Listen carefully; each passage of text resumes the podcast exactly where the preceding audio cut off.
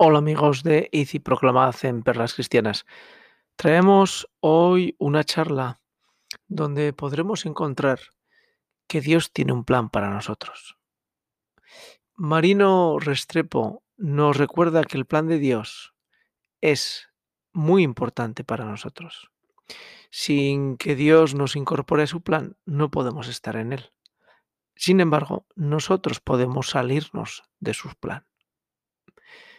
Marino, Restrepo nos va llevando en esta charla poquito a poco para recordarnos que solamente en la fidelidad y en la aproximación permanente, sincera y veraz, podremos estar dentro de los planes de Dios. Les dejo pues con el plan de Dios de Marino Restrepo. Espero que lo disfruten tanto como yo lo he disfrutado.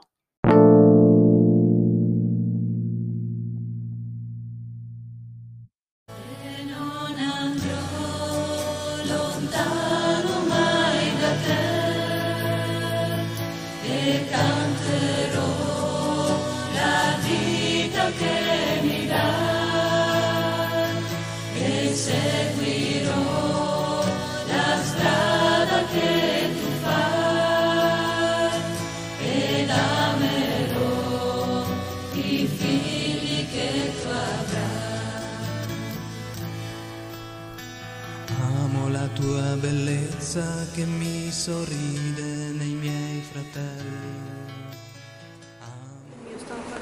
libro del profeta Daniel. En el capítulo 7, desde el versículo 9, visión del anciano y del ser humano. Mientras yo seguía mirando, prepararon unos tronos y un anciano se sentó. Sus vestidos eran blancos como la nieve, sus cabellos como lana pura, su trono llamas de fuego, las ruedas fuego ardiente, fluía un río de fuego que, que manaba delante de él, miles y miles le servían, millones lo acompañaban, el tribunal se sentó y se abrieron los libros. Seguía mirando fascinado por las barbaridades que decía aquel cuerno y vi que mataron a la bestia, destrozaron su cuerpo y lo arrojaron al fuego abrasador. A las otras bestias les quitaron el poder, pero las dejaron vivas hasta un momento determinado. Yo seguía mirando y en la visión nocturna vi venir sobre las nubes del cielo alguien parecido a un ser humano que se dirigió hacia el anciano y fue presentado ante él. Le dieron poder, honor y reino, y todos los pueblos, naciones y lenguas le servían. Su poder es eterno y nunca pasará, y su reino no será destruido. Palabra de Dios. Pues es increíble que el profeta Daniel está presentando a Jesús tan claramente, ¿no? Tanto tiempo antes. Eh, hay algo importante y quiero hablar sobre eso. Quiero hablar sobre Dios tiene un plan. Eh, saben, partamos de este momento importante sobre el plan de Dios, las bodas de Caná. Eh, ustedes conocen este pasaje muy bien y se dan cuenta de algo muy importante, que es la Virgen María le pide a Jesús un milagro, porque eso es lo que le está pidiendo. Le está pidiendo vino a Jesús y Jesús de dónde lo va a sacar. Si él no tiene vino ahí, eh, obviamente que la Virgen sabe lo que está haciendo em, y Jesús también sabe qué es lo que le está pidiendo a ella. Pero ¿cuál es la respuesta que él le da? Él no le dice de dónde sacas que yo voy a hacer vino de la nada. Nunca dice eso, sino que dice, mujer, ¿qué es contigo? Mi tiempo todavía no ha llegado. O sea, no es mi tiempo todavía. Esa es la respuesta del Señor. Eh, o sea que la conversación entre los dos es una conversación sobrenatural, no es natural. Porque están hablando de algo que entre seres humanos es imposible, ¿no? Yo no puedo hablar con otro de vino para toda una boda cuando yo estoy sentado ahí sin nada y no tengo de dónde sacar vino. Eh, sin embargo, eso no es lo que se discute, sino que se discute es que no es su tiempo todavía. Eh, y des en cuenta cómo Jesús eh, huye a Egipto o San, San José recibe esa dirección del ángel que lo guía para que huyan a Egipto y esperan a que muera Herodes. También hay un tiempo. Ustedes saben que Jesús es Dios y él podía eliminar a Herodes, o sea, eh, pero también hubiese podido haber nacido en un castillo y tantas cosas que Dios puede hacer. Sin embargo, nos damos cuenta cómo Dios eh, se presenta con un plan, un plan perfecto. Pero hay que tener en cuenta una cosa muy importante. Ese plan perfecto no es solamente del Mesías y su encarnación, también es de cada uno de nosotros. Cada uno de nosotros ha sido escogido con nombre propio para ser miembros de su iglesia. El Señor me reveló a mí que nadie, nadie puede hacerse católico por voluntad humana. No es posible. Incluso una persona que entre a la iglesia a los 70 años ya había nacido para ser católico, había sido escogido. Em, por eso eh, nosotros estamos en un plan, el plan de Dios, y es un plan perfecto. Ese plan tan solo se da si nosotros somos obedientes. Si no somos obedientes nos salimos del plan de Dios. Por eso es que eh, cuando nosotros entendemos qué es la voluntad de Dios, entendemos que Dios tiene un plan perfecto. Eh, muchas personas preguntan, quisiera saber cuál es la voluntad de Dios en mi vida. Eh, y es una pregunta honesta y muy humana, pero no es espiritual, porque si nosotros entendemos el lenguaje espiritual, eh, primero que todo hay información concreta sobre esto. San Pablo dice, la voluntad de Dios es a saber nuestra santificación. Así lo describe en esa simple palabra. Eh, porque la voluntad de Dios es que todos nos salvemos. La única voluntad de Dios es que yo me santifique. La única voluntad de Dios es que yo llegue a su casa. Esa es su única voluntad. Ahora, la vida terrenal es algo que nosotros mismos decidimos.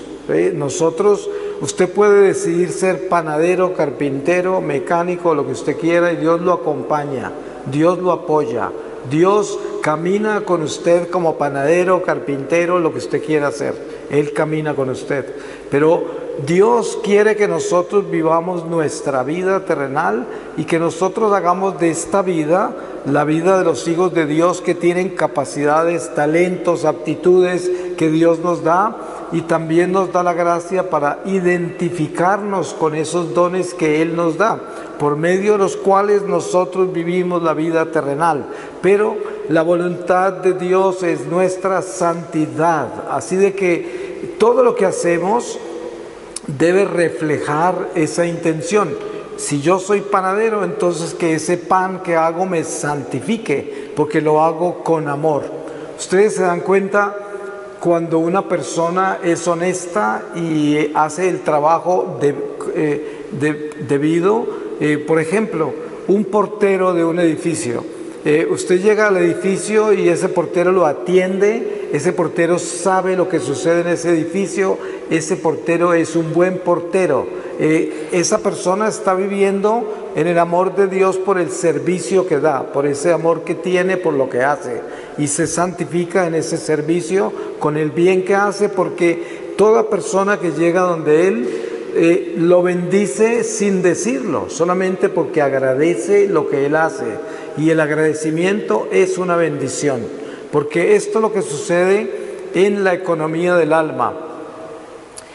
Como todo es un plan de Dios, si nosotros vivimos en obediencia a Él, los ángeles son la luz. Entonces, cuando yo tengo una buena acción hacia el prójimo, ese prójimo tiene ángel guardián. Y esa buena acción es bendecida por ese ángel guardián de a quien yo doy esa buena acción. Y entonces, al final de la vida, toda la luz que yo llevo son el amor que di, el servicio que di, lo que di al prójimo, porque esas son las bendiciones de todos esos ángeles. Y eso es luz, luz, luz, luz.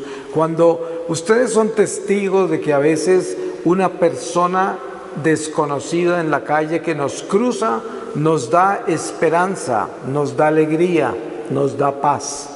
Y hay otras personas que cruzan nuestro camino en la calle que no conocemos, nos quita la paz, nos produce rabia, nos produce y no lo conocemos y, pasa y quizás nunca la volveremos a ver. Pero en la economía del alma, todos nos pertenecemos, nosotros nos afectamos los unos a los otros, aún a distancia, aún eh, en, el sentido humano de la vida como toda la humanidad entera.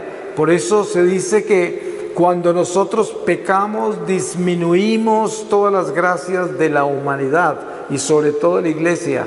Cuando nosotros estamos en gracia, aumentamos todas las gracias de la humanidad entera y de la iglesia. Entonces, claro, somos estos, estas células que atrofian el flujo de la vida o la dejan correr. Entonces, o somos células que atrofian o células que dejan fluir. Y eso es lo que debemos tener claro.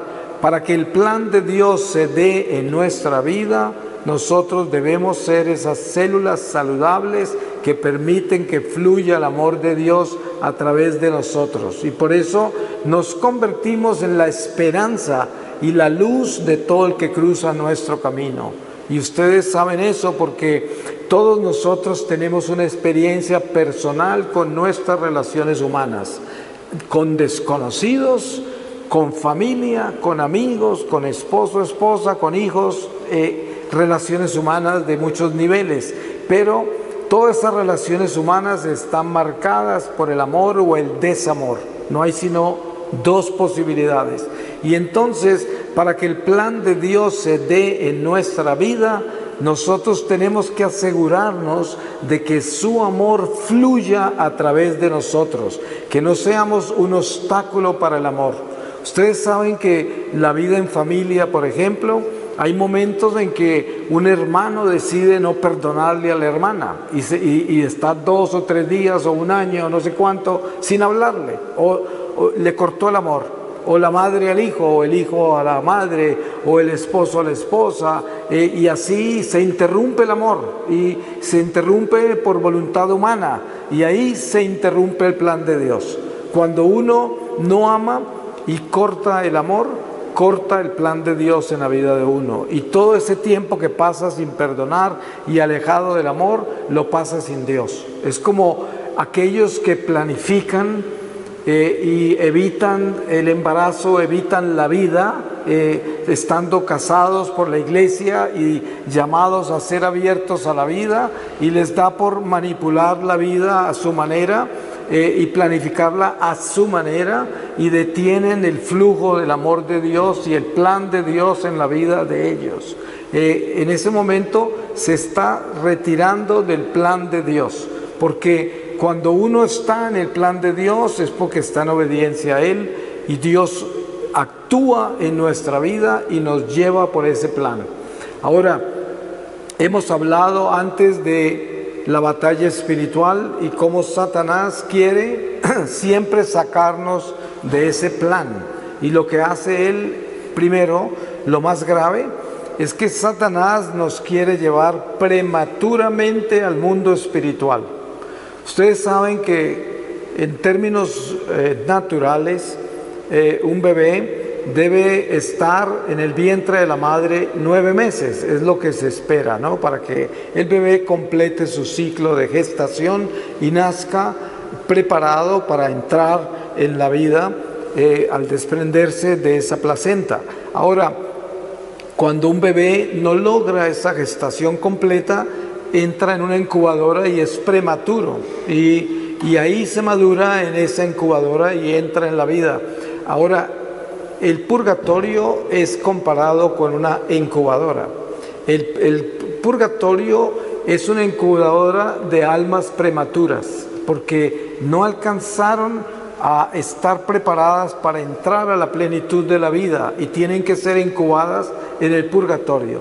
Obviamente que es un poco diferente la vida purgatorial a la vida de la incubadora aquí en la tierra, eh, pero es una comparación del mundo material y el mundo espiritual. Entonces, Satanás quiere que nosotros entremos prematuramente a la vida espiritual, al nacimiento a la vida eterna. Eh, ¿Y cómo lo hace? A través del pecado, porque Él nos puede llevar, digamos, un borrachito sale de un bar y a conducir su automóvil. El diablo fácilmente le puede quitar la vida haciéndolo estrellar y destruyéndole su vida porque iba en pecado. Porque embriagarse es un pecado mortal y es un atentado contra la vida y el diablo aprovecha porque está en su territorio. Entonces el borrachito entró en el territorio de Dios y el diablo lo puede tumbar y entrarlo prematuramente en en la vida eterna sin que esté preparado. Eh, y esto sucede por el pecado todo, porque el diablo no podría hacer nada si nosotros no hubiésemos entrado en su territorio. Por eso uno nunca puede arriesgar su salud. ¿Cuántas cosas hay por los excesos que arriesgan la salud y el diablo nos puede disminuir el tiempo que debemos estar en esta carne? Porque como Dios tiene un plan perfecto en nuestra vida, cuando Dios permite la concepción de nuestra vida en el vientre de nuestra madre, en el momento que recibimos ese soplo de la vida, Dios nos da un número exacto de días en la tierra. Y cada uno tiene un número diferente. Nadie sabe cuántos tiene, ni siquiera el demonio. Entonces, es sagrada la vida en cada instante porque está contada. Y entonces, si queremos vivir en ese número exacto que Dios nos dio, tenemos que eh, estar conscientes de la responsabilidad que tenemos con todo lo que hacemos para que esté alineado con esa gracia divina de obedecerle a Dios. Ahora, desen cuenta ustedes de algo importante. No es solamente obedecer la ley, porque yo les contaba de católicos que van por la ley, no, van a misa el domingo, se confiesan de vez en cuando, dan limosna, eh, participan en las fiestas de precepto, siguen las estaciones litúrgicas de Adviento, de, de Cuaresma, son católicos activos, pero su corazón no está en Dios. Entonces obedecen la ley, pero no obedecen al amor de Dios, como el fariseo. Los fariseos eran impecables en la obediencia a la ley y a las tradiciones, pero no tenían amor. Entonces no hay que confundir el ser obediente a la ley y el ser obediente al amor aquí lo que estamos hablando, para poder vivir en el plan de Dios, necesitamos obedecer al amor. y la ley, el que obedece al amor, por naturaleza propia obedece a la ley, porque el que ama obedece, pero primero hay que saber amar, porque si empiezas por la ley, no llegas al amor.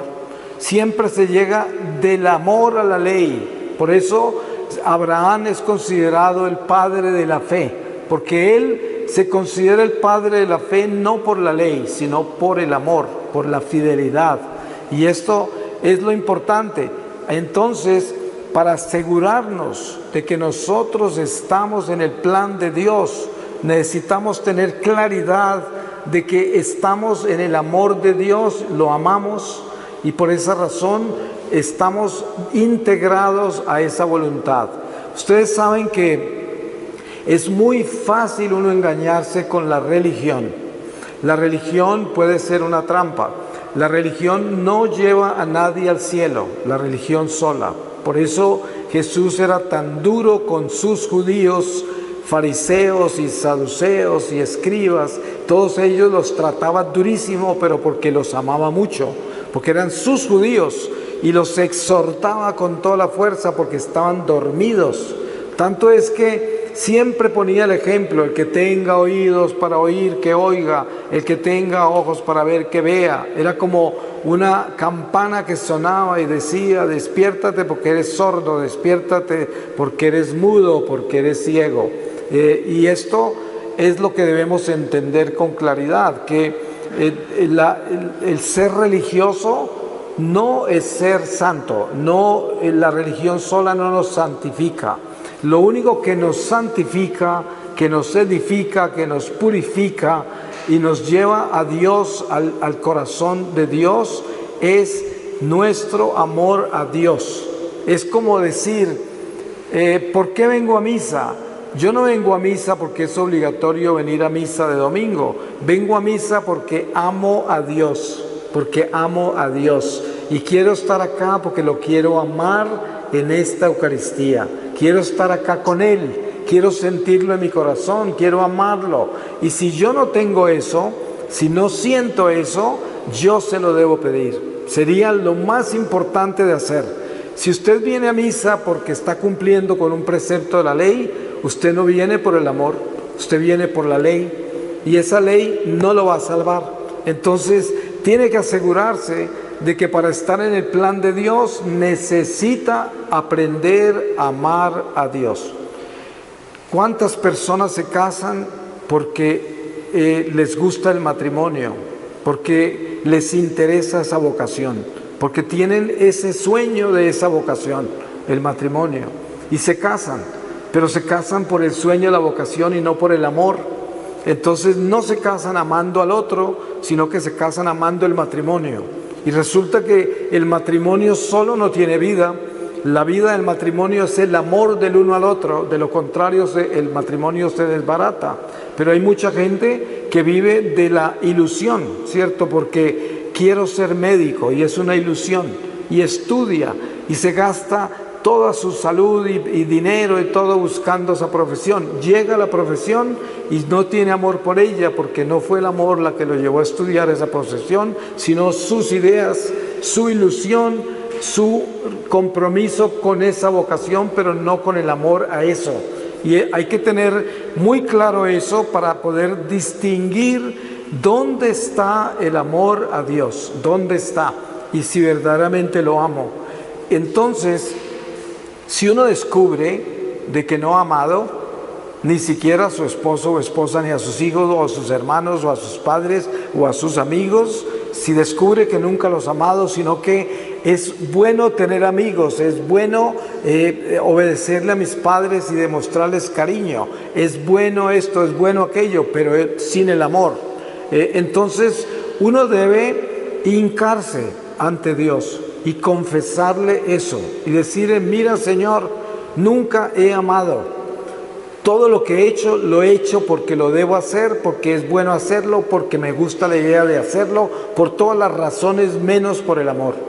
Ahora necesito, Señor, que me des tu amor para poder yo vivir lo que vivo con tu amor y no con mis ideas, no con las las concepciones que tengo yo sobre lo que es esto y lo que es aquello. Yo hago el mismo ejercicio espiritual con la Eucaristía. Muchas personas vienen a comulgar y en su corazón no tienen cumplida la labor más importante que es asegurarse de que saben, sienten, conocen de que Jesús está vivo en esa Eucaristía. E, es importantísimo tener eso claro. Si uno no lo tiene claro, acaba de recibir una gracia, porque eso quiere decir que Dios le está dando la oportunidad de que sea sincero y le pida a Él la gracia de saber sentir que Dios está ahí, que está en esa Eucaristía. A veces eh, cuando hablamos de la adoración al Santísimo, hay personas que me dicen, ay, a mí me cuesta tanto estar una hora despierto en la, adoración. Eh, yo me rezo mis rosarios, leo las escrituras y después empiezo como a dormirme. No alcanzo a estar ahí despierto durante esa hora. Entonces la respuesta es esta. Cuando usted va a visitar a una persona que es muy importante para usted, a veces hasta compra ropa nueva, ¿no? Porque es muy importante. Y esa persona cuando usted la visita, usted está más despierto que nunca, porque es alguien importante para usted. Usted nunca se duerme visitando a un amigo que quiere y que le gusta. Entonces digo, ¿cómo será de distante su realidad espiritual con la Eucaristía?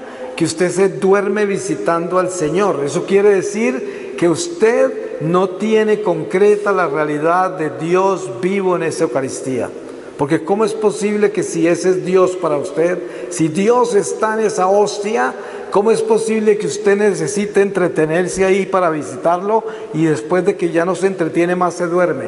Entonces, usted lo que está haciendo es que está haciendo algo bueno y por eso lo está haciendo, porque es bueno hacerlo, porque es bueno estar ahí, porque esto es algo muy importante, es la Eucaristía, es muy importante, pero usted no está ahí consciente de que ese es Dios y que Él está en su presencia y usted en la presencia de Él. Y en eso tenemos que ser muy sinceros y concretos. No podemos mentirnos, porque si nos mentimos en eso, estamos totalmente bloqueados como seres espirituales. No tenemos espiritualidad.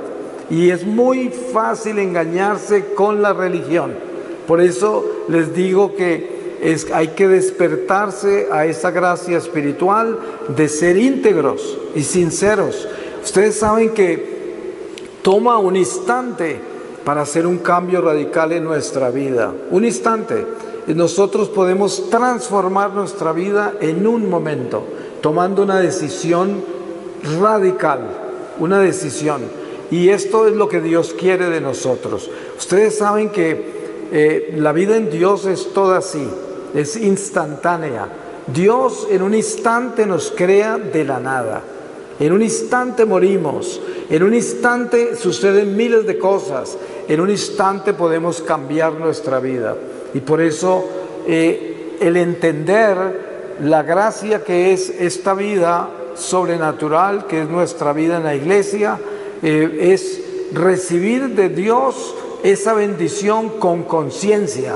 Y es lo que Dios quiere, que nos despertemos a la gracia, porque la gracia está dada, pero no necesariamente quiere decir que hemos despertado a ella. ¿Cuántos hijos no están al lado del ataúd de su madre muerta que nunca le dijeron que la amaban y ya es muy tarde, ya se murió y están ahí parados y eso quedó inconcluso, eso no quedó bien porque nunca se cerró ese sello de amor. Eh, y esto es lo que debemos tener claro, lo importante que es estar integrado en el amor. El amor tiene que ser ya, el amor no puede ser mañana, el amor es ahora, el amor es hoy, el amor es este momento. Aquí estoy yo, aquí debe estar el amor. Aquí están mis palabras, ahí debe estar el amor.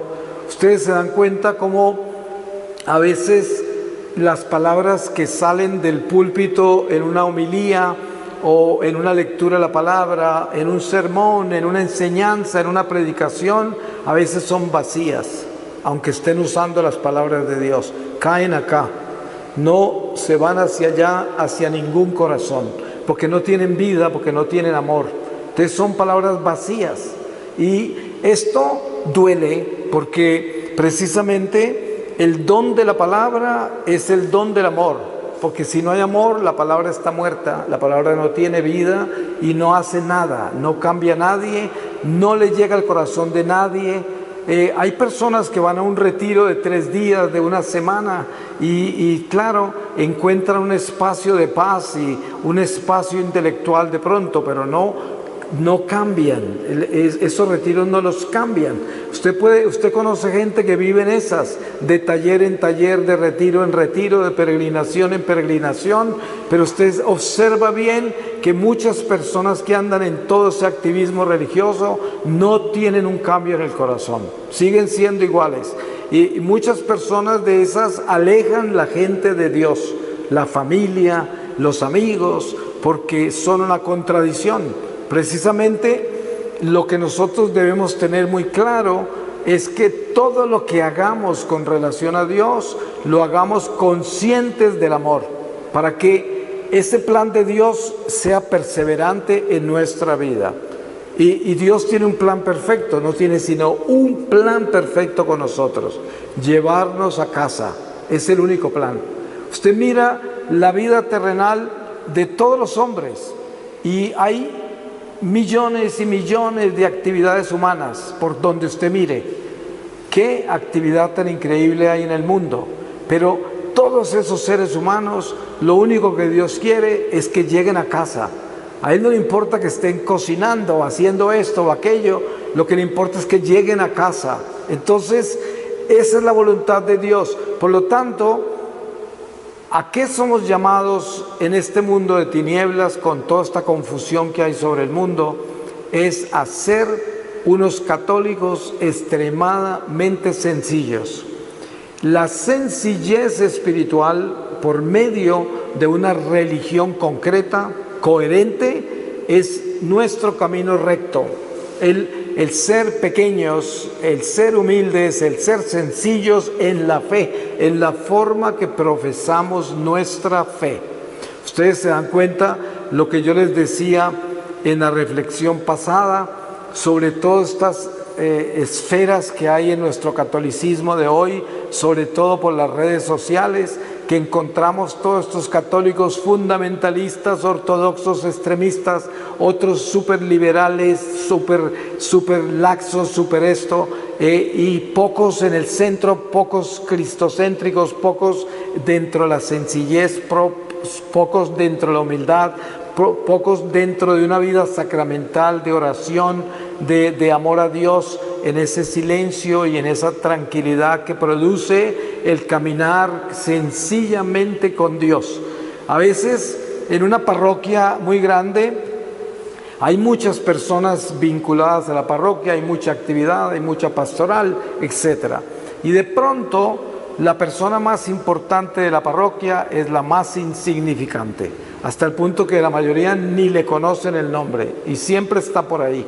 Y de repente es la fuerza de esa parroquia, porque es la persona más sencilla, porque ahí está el Espíritu Santo con una fuerza enorme y todos se están alimentando de esa persona y nadie sabe, nadie sabe, solo en el momento de la muerte la van a ver, pero en vida tiene que ser uno igual de sencillo para poderla ver.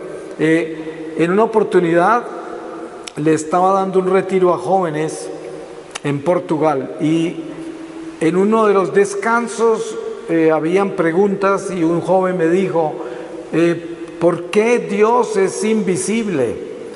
Y entonces yo pensé, yo no le voy a responder lo más fácil que es decir porque así es, porque sí, no, porque esa sería la respuesta. Y le dije, le respondo cuando regresemos. Y entramos en el descanso, yo me fui al Santísimo y le dije al Señor, yo no le voy a responder a este joven simplemente que porque sí, sino que yo necesito claridad para responder. Y me quedé todo el tiempo ahí, ya se acababa el descanso y no tenía nada. Y de pronto me llegó esta claridad tan increíble del Señor que decía, yo no soy invisible, yo soy perfectamente visible por eso tienes que ser perfecto para que me puedas ver. Y esto fue increíble porque cuando regresé y le di esa respuesta a los jóvenes, hubo un silencio precioso, increíble, porque penetró el corazón de todos nosotros, incluyendo el mío. Y es que es verdad, eh, ¿cómo hago yo para reconocer el amor que recibo del prójimo, el amor de Dios? Yo tengo que amar para poder reconocerlo, de lo contrario nunca lo veré. Y por eso tenemos que elevarnos a esas alturas del amor para poder ver lo que es pequeño, lo que es sencillo, lo que es humilde. La lección de Dios está en Belén, en el pesebre. Ahí está la lección más grande. Dios que todo lo puede, todo lo tiene, todo lo ha creado, aparece entre nosotros en una pesebrera. Ahí nace eh, naciendo sobre la paja, rechazado por todo el pueblo, y, y aparece entre nosotros así. Es la lección más extraordinaria de nuestro cristianismo, el nacimiento de Jesús. Si nosotros solo tomamos ese nacimiento y la forma en que nace, y luego tomamos el Gólgota en la forma en que muere, entendemos quién es Jesús y entendemos qué nos está pidiendo el Señor. Así como nació, así como murió, prendámonos de esos dos y con eso alcanzamos la sabiduría divina si nos compenetramos en ese misterio. Ahí está nuestro caminar de esa cuna de Belén, de esa insignificancia, esa sencillez, esa nada de un rey que es el Todopoderoso, a esa muerte en la cruz, lacerado, destruido por el pecado en esa cruz, y ahí está nuestra salvación. Y en ese nacimiento está esa redención, esa esperanza que nace como una luz que viene de lo alto. Y ahí es donde debemos colocar nuestra realidad humana.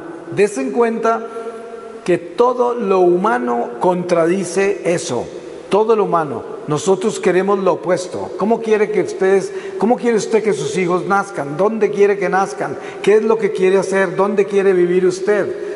No es un pecado querer tener una casa digna, no es un pecado, en eso no estamos, eh, no estamos demonizando el mundo material, pero estamos hablando en términos espirituales, estamos hablando en lo que significa la humildad, en lo que significa el morir a sí mismo, la nada, el rechazar el materialismo, el rechazar las glorias de este mundo, el no tenerle miedo a la muerte, el estar en vida unido a Dios para que su plan se dé. Y todo esto es demasiado importante de tenerlo claro, porque así Dios puede glorificarse en nuestra pequeña vida y nuestra vida se transformará, porque tendremos paz, tendremos gozo y tendremos esperanza siempre a pesar de todas las vicisitudes de esta vida. Una de las flaquezas más grandes que tenemos como seres humanos es el buscar la atención de los demás, el afecto humano, el ser aprobados, apoyados, aplaudidos, admirados. Esa es una debilidad humana. La otra, el querer controlar toda nuestra vida, los demás. E, son dos defectos terribles de nuestra naturaleza humana. Si nosotros logramos salirnos de esos defectos, entramos en Dios en una forma extraordinaria, porque ya no estoy buscando controlar a nadie y tampoco estoy buscando recibir la aprobación, el apoyo, el afecto de nadie. Y no porque eso sea malo, sino porque no debe ser la fuente de mi esperanza, no debe ser la fuente de mi vida. Hay personas que son rechazadas por otro y se mueren, o sea, les da de todo, se sienten destruidas porque una criatura humana los despreció. Entonces se sienten ofendidos y el corazón roto y hechos pedazos. Eso tiene un nombre y se llama idolatría. Si uno se vuelve idólatra, o sea, si su vida depende del amor humano, uno está adorando criaturas. No puede adorar criaturas, eso es idolatría. Tenemos que amar solo a Dios.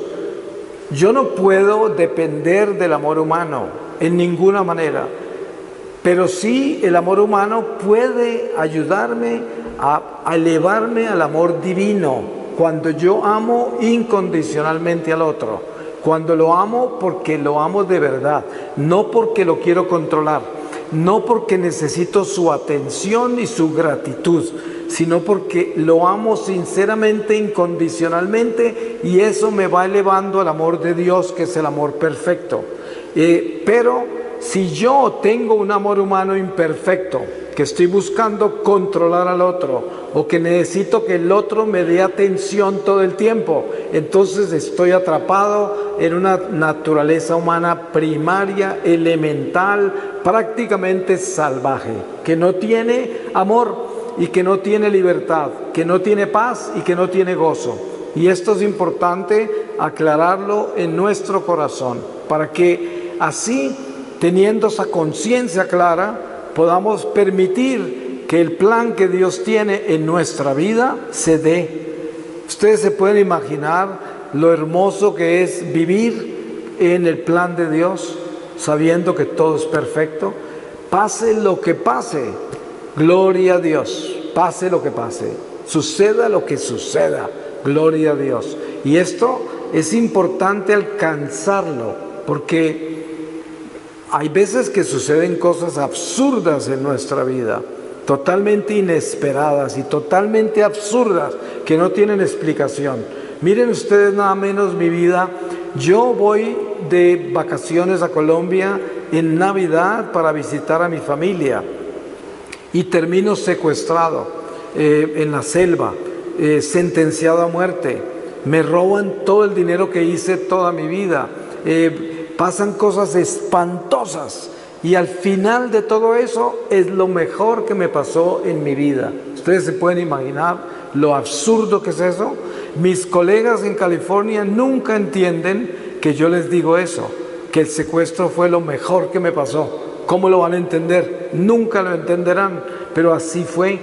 Es algo absolutamente contradictorio y absurdo a la inteligencia humana, pero Dios actúa así, en una forma por encima de nuestra naturaleza. Por eso es que nosotros no debemos eh, ampararnos en nuestra naturaleza humana como una plataforma de vida, porque ahí naufragamos, ahí estaremos siempre frustrados, porque nadie nos va a querer como queremos nosotros. Vamos a estar siempre, nos sentimos engañados, nos sentimos traicionados, estaremos ofendidos, estaremos confundidos, tendremos rabia. Eh, todo esto porque eh, la plataforma de vida nuestra es solamente humana. Y nosotros como seres humanos somos miseria y pecado. Por eso, si no nos llenamos de Dios, lo que hay en nosotros es una cáscara vacía que se inclina al mal. Y por eso es tan importante llenarnos de Él, porque lo bueno que hay en nosotros es Dios en nosotros. Eso es lo que debemos tener muy claro. ¿Cuán bueno quiere ser usted? ¿Cuánto debe llenarse de Dios? Eso es, el bien vive en nosotros si Dios vive en nosotros. De lo contrario, somos unas vasijas eh, rotas que se inclinan al mal, porque esa es la concupiscencia que vive en nosotros por causa del pecado original. Eso no quiere decir que nosotros somos malos, para que no entendamos mal las cosas. No somos malos, pero estamos manchados, como nos lo explica San Pablo. Y esa mancha que hay en nosotros nos inclina a pecar. Y por eso el mal que no queremos hacer es el mal que terminamos haciendo, como nos lo explica San Pablo también. Y esto es muy claro, esa es nuestra naturaleza. Pero si Dios está en nosotros, entonces ya tenemos las riendas puestas sobre esta naturaleza rebelde y logramos caminar directo, recto con el plan de Dios. Qué maravilla que es eso. Cuando se camina con el plan de Dios, se da uno cuenta que todo fluye, aun cuando hay dificultades. Cuando yo tuve mi experiencia mística en el secuestro, me faltaban cinco meses y medio más de secuestro. Obviamente yo no lo sabía, pero eso es lo que duró. Después de mi experiencia mística, yo viví torturas increíbles, cosas espantosas, y sin embargo yo caminaba ya con la presencia de Dios en mi corazón y era otra vida, totalmente diferente. Esas torturas y todo eso se había transformado en otra cosa, que es algo difícil de explicarles, pero había cambiado mi vida totalmente y a pesar de toda la oscuridad y la violencia y los, lo que había de terrible en esa experiencia, eso no era lo que manejaba mi vida. Eso ya no era lo que manejaba mi corazón. Eso lo vivía, lo vivía, lo asumía, lo sufría eh, y, y caminaba con eso todos los días. Pero yo miraba más adelante, estaba mirando más adelante, no estaba atrapado en eso. En cambio, los primeros 15 días del secuestro, antes de que el Señor se me apareciera, fueron espantosos porque ese sufrimiento, todo ese miedo a la muerte, todo eso era una prisión que no solamente era física del secuestro, sino también interior. Era un corazón secuestrado, una mente secuestrada, un alma secuestrada, estaba hecho pedazos. 15 días después todo cambió, estaba en el mismo secuestro, con torturas peores, con situaciones peores, sin embargo, no tenía secuestrado mi corazón, no tenía secuestrada mi mente, estaba libre dentro de mí. Y ese es un cambio muy grande. Y por eso debemos buscar eso en nuestra vida. Les voy a terminar con una lectura de la epístola a los romanos en el capítulo 6 desde el versículo 1. La vida en Cristo, perdón, desde el versículo 10, 15 al servicio de la justicia. Pues que, ¿pecaremos porque no estamos bajo la ley, sino bajo la gracia? De ningún modo. ¿No sabéis que al ofreceros a alguno como esclavos para obedecerle, os hacéis esclavos de aquel a quien obedecéis? Bien del pecado para la muerte, bien de la obediencia para la justicia.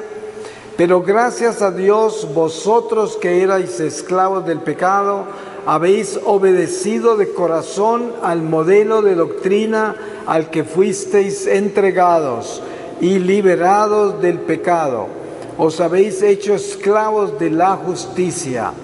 Hablo en términos humanos en atención a vuestra flaqueza natural, pues si ofrecisteis vuestros miembros como esclavos a la impureza y a la iniquidad por la iniquidad, ofrecedlos igualmente ahora a la justicia para la santidad. Pues cuando erais esclavos del pecado, erais libres respecto de la justicia.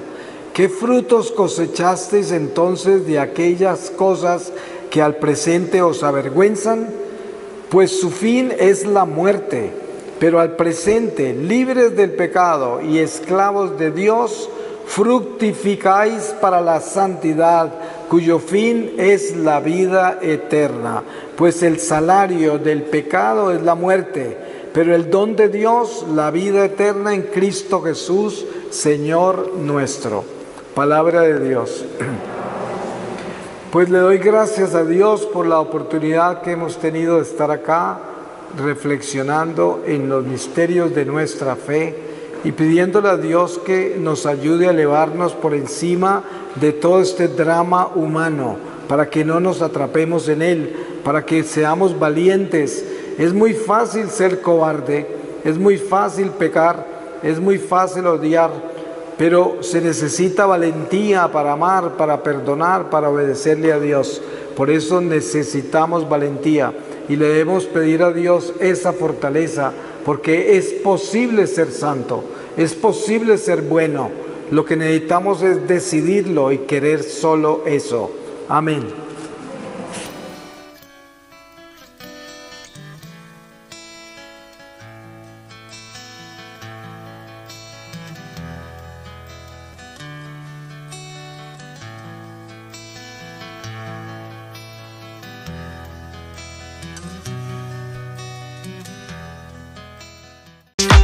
Has escuchado una selección de contenidos creados o cedidos por terceros para edición y difusión en nuestro canal ICI Proclamad. Gracias por seguirnos, por estar ahí. Hasta el próximo episodio en On Ediciones.